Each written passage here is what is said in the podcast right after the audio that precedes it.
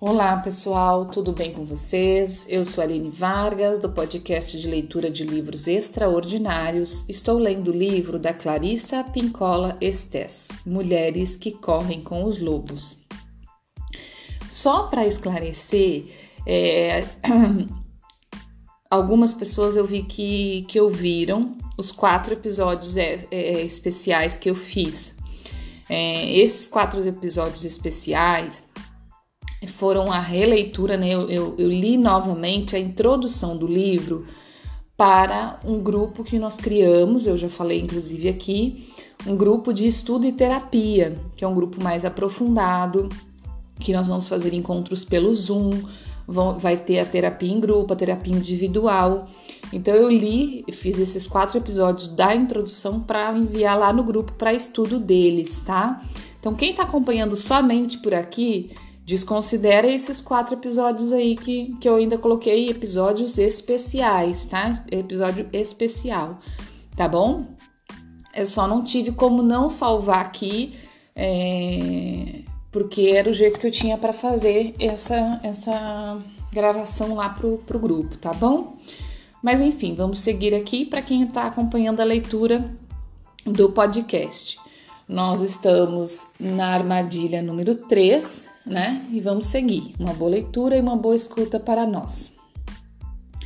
Nesse estado, ela aceita qualquer alimento independente das suas condições e dos seus efeitos, porque está tentando compensar perdas anteriores. No entanto, mesmo que essa seja uma situação terrível, o self selvagem insiste em tentar nos salvar. Ele sussurra, geme, chama, arrasta nossas carcaças descarnadas de um lado para o outro dos nossos sonhos até que nos conscientizemos da nossa condição e tomemos medidas no sentido de resgatar o tesouro. Podemos entender melhor a mulher que se afunda em excessos, sendo os mais comuns as drogas, o álcool os e relacionamentos prejudiciais, e cuja a força propulsora é a fome da alma, com observação do comportamento do animal esfaimado e, e voraz. Como a alma faminta, o lobo, o lobo sempre foi descrito como um ser perverso, devorador, que ataca os inocentes e os desprotegidos, que mata por matar, que nunca sabe quando parar.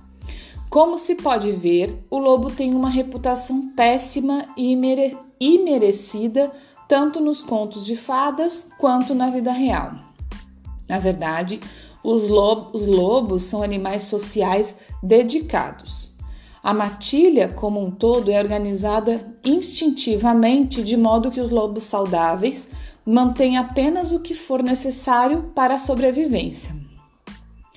É somente quando algum trauma atinge um lobo isolado ou a matilha como um todo que esse padrão normal se relaxa ou se altera. Existem duas circunstâncias nas quais o lobo mata desenfreadamente. Nos dois casos, ele não está bem. Ele pode matar indiscriminadamente quando está doente de raiva ou sinomose ele pode também matar indiscriminadamente após um período excessivo de fome. A ideia de que a fome pode mudar o comportamento dos seres vivos tem grande significado para as mulheres de alma faminta, porque em nove entre dez casos, a mulher com um problema espiritual psicológico que faz cair em armadilhas e se machucar seriamente é uma mulher cuja alma está sendo atualmente ou foi no passado submetida à fome. Entre os lobos, a fome ocorre quando há forte nevasca e é impossível chegar à caça. O cervo e o caibu funcionam como limpa-neves. Os lobos seguem as trilhas que eles abrem na neve alta. No entanto, quando o servo fica preso por nevascas pesadas, essa limpeza para e os lobos também ficam sem ter rastros a seguir. A consequência é a fome. Para os, para os lobos, a época mais propícia aos perigos da fome é o inverno. Para a mulher, a fome pode surgir a qualquer hora, vinda de qualquer lugar, até mesmo da sua própria cultura. Para o lobo, a fome geralmente termina na primavera, quando a neve começa a derreter. Depois de passar fome, a matilha pode se entregar a uma matança desenfreada. Seus integrantes não comem a maior parte da caça morta, nem a escondem. Eles simplesmente o abandonam. Matam muito mais do que jamais conseguiriam comer, muito mais do que jamais precisariam. Um processo semelhante ocorre quando uma mulher foi capturada e submetida à fome. De repente, sentindo-se livre para ir e vir, fazer e ser, ela corre o risco de se entregar a excessos irresponsáveis e de se sentir no direito de fazê-lo.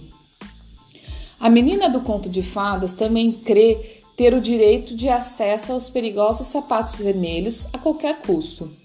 Há algo na fome que nos priva do raciocínio. Portanto, quando o tesouro da vida mais profunda da mulher foi reduzido a cinzas, em vez de ter a motivação da expectativa, ela se vê possuída pela voracidade. Se não se permitia, por exemplo, que a mulher esculpisse, ela de repente pode começar a esculpir dia e noite, perdendo horas de sono, privando, privando de alimento seu corpo inocente, prejudicando sua saúde e sabe-se lá mais o que. Pode ser que ela não consiga ficar acordada nem mais um segundo. Recorre então às drogas, pois quem sabe quanto tempo ainda irá continuar livre? Hambre alma também implica a privação dos atributos da alma, a criatividade, a percepção sensorial e outros dons instintivos. Se uma mulher tem de ser bem educada e só se senta com os joelhos bem juntinhos, se ela foi criada de modo a baixar a cabeça diante da linguagem grosseira, se nunca lhe foi permitido beber nada a não ser leite pasteurizado, quando, ela se liberar, cuidado. De repente, pode não haver quantidade de gin que sacie sua sede. Ela pode se esparramar como um marinheiro embriagado, e seus palavrões podem fazer, fazer soltar a tinta das paredes. Depois da fome, vem o medo de que um dia de, de que um dia desses voltaremos a ser capturados. Por isso, vamos aproveitar enquanto é tempo. A aniquilação através de excessos, ou seja, os comportamentos exagerados, é a reação da mulher que está faminta por uma vida que tenha significado e faça sentido para ela. Quando uma mulher passou longos períodos sem seus ciclos ou sem suprir suas necessidades criativas, ela começa a se exceder seja no que for: álcool, drogas, raiva, espiritualidade, opressão generalizada, promiscuidade, gravidezes, estudo, criação, controle, instrução, organização, forma física, comidas pouco saudáveis, para citar apenas algumas áreas em que os excessos são comuns.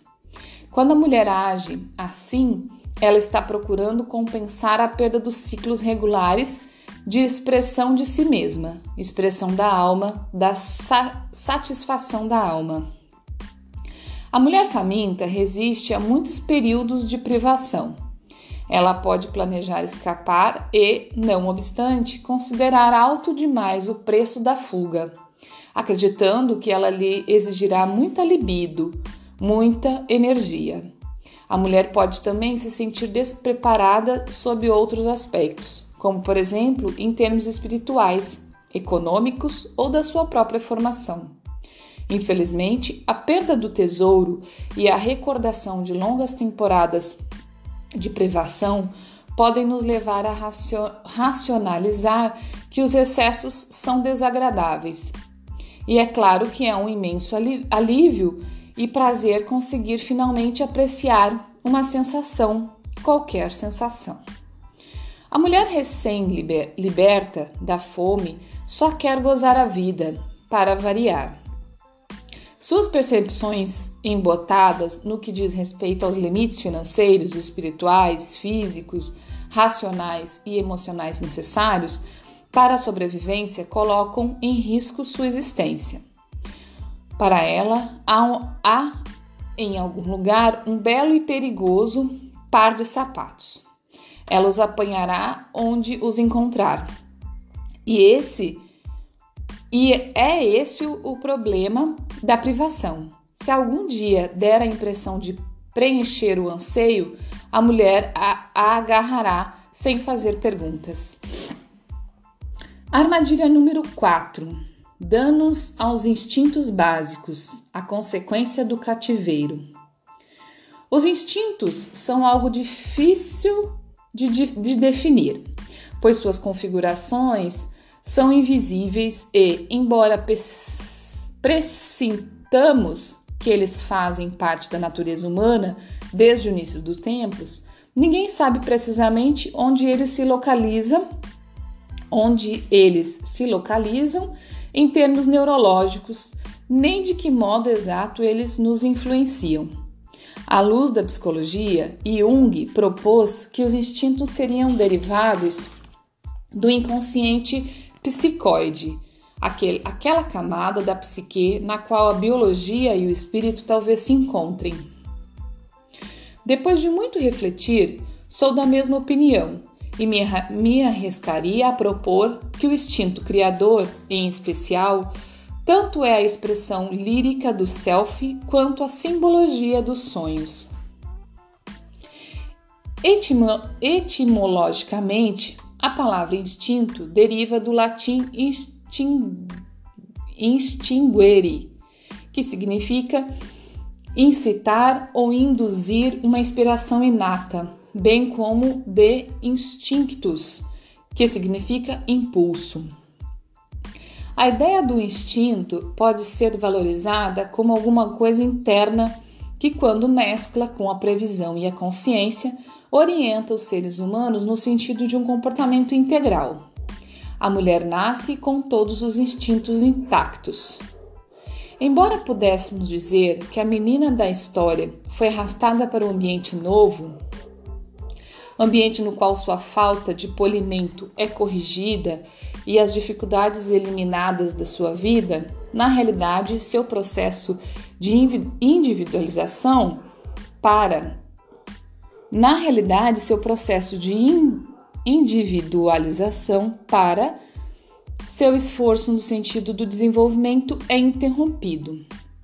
E, quando a velha senhora, uma presença inibidora, considera a obra do espírito criador um lixo em vez de um bem e queima os sapatos vermelhos, a menina fica mais do que calada. Ela se entristece, que é o estado esperado quando o espírito criativo é isolado da vida profunda natural. Pior que isso, o instinto da criança para fugir dessa aflição fica embotado a ponto de desaparecer. Em vez de ter como objetivo uma nova vida, ela fica presa numa poça de cola psíquica. A recusa a tentar fugir, quando essa atitude é plenamente justificada, causa a depressão. Mais uma armadilha. Chamem a alma do que quiserem. A união com o lado selvagem, a esperança no futuro, uma corrente de energia, a paixão pela criação, um jeito de ser, de fazer, de ser amado, o noivo selvagem, a pluma pousada no sopro de Deus. Quaisquer que sejam as palavras ou imagens que empreguemos para descrever esse aspecto da nossa vida, foi ele, foi ele que foi capturado. É por isso que o espírito da psique fica tão desolado. Em estudos, em estudos a respeito da vida de diversas espécies de animais selvagens em cativeiro, foi descoberto que, independentemente do carinho com que foram construídos os seus ambientes nos zoológicos, independente, independentemente do amor realmente verdadeiro dos seus tratadores, muitas vezes os animais tornam-se incapazes de procriar, alteram seus Alteram-se seus apetites para o alimento e para o descanso. Seu comportamento vital definha até chegar à letargia, à irritabilidade ou à agressividade desmedida. Os zoológicos chamam esse comportamento no cativeiro de depressão animal. Sempre que o animal é enjaulado, deterioram-se seus ciclos naturais de sono, de seleção do parceiro, do estro, dos cuidados consigo mesmo e dos cuidados com os filhotes, entre outros. À medida que se vão perdendo os ciclos naturais, segue-se o vazio. O vazio não é cheio, mas. Não, desculpa, o vazio não é cheio, como no conceito budista de vazio sagrado, mas sim um vazio com, com o de se, de se estar dentro, como o de se estar dentro de uma caixa vedada sem abertura. Assim, quando a mulher entra nos domínios da velha e árida senhora, ela sofre de, de, perda de decisão, confusão mental, tédio, depressão simples e súbitas crises de ansiedade que são semelhantes aos sintomas que os animais apresentam quando estão atordoados pelo cativeiro ou por traumas. Um excesso de domesticação gera impulsos fortes e essenciais no sentido de brincar, de se relacionar, de saber lidar, de perambular, de comungar e assim por diante. Quando uma mulher concorda em ser bem educada demais, seus instintos por esses impulsos caem nas trevas do seu inconsciente mais profundo, fora do seu alcance imediato. Diz-se então que ela está com seus instintos prejudicados. O que deveria vir naturalmente acaba não vindo ou vem só depois de muito esforço, muitos empurrões, muita racionalização e lutas consigo mesma. Quando falo do do excesso de domesticação como forma de cativeiro, não estou me referindo à socialização, o processo pelo qual as crianças são ensinadas a se comportar de um modo mais ou menos civilizado. O desenvolvimento social é de importância crítica. Sem ele, a mulher não tem como progredir no mundo. No entanto, o excesso de domesticação se assemelha a proibir que a essência vital saia dançando em seu estado saudável e característico. O self selvagem não é dócil e vazio. Ele é alerta e sensível a qualquer movimento ou momento. Ele se prende a um modelo absoluto e repetitivo para toda e qualquer circunstância. Ele tem opções criativas. A mulher cujos instintos estão prejudicados não tem escolha. Ela simplesmente fica impossibilitada de prosseguir. Pessoal, vou passar, parar por aqui, já deu nosso tempo, certo? E então a gente tá na armadilha número 4. Amanhã a gente conclui ela, certo? No próximo episódio, que é amanhã. Um grande abraço, muito obrigada. E se você quer fazer parte do grupo de estudo e terapia, amanhã nós temos nosso primeiro encontro, certo? Lá você vai poder se aprofundar mais nesse livro, colocar suas dúvidas é, e também é, né, passar pelo processo psicanalítico em grupo e individual, tá bom? Um grande abraço. Se você tiver interesse, entra no, no Instagram Spaco Lua, esse Lua é L-H-U-A, e se inscreve lá pelo, pelo link do grupo do Telegram para saber como funciona tá bom? Um grande beijo, muito obrigada. Até o próximo episódio. Bom dia, boa tarde, boa noite.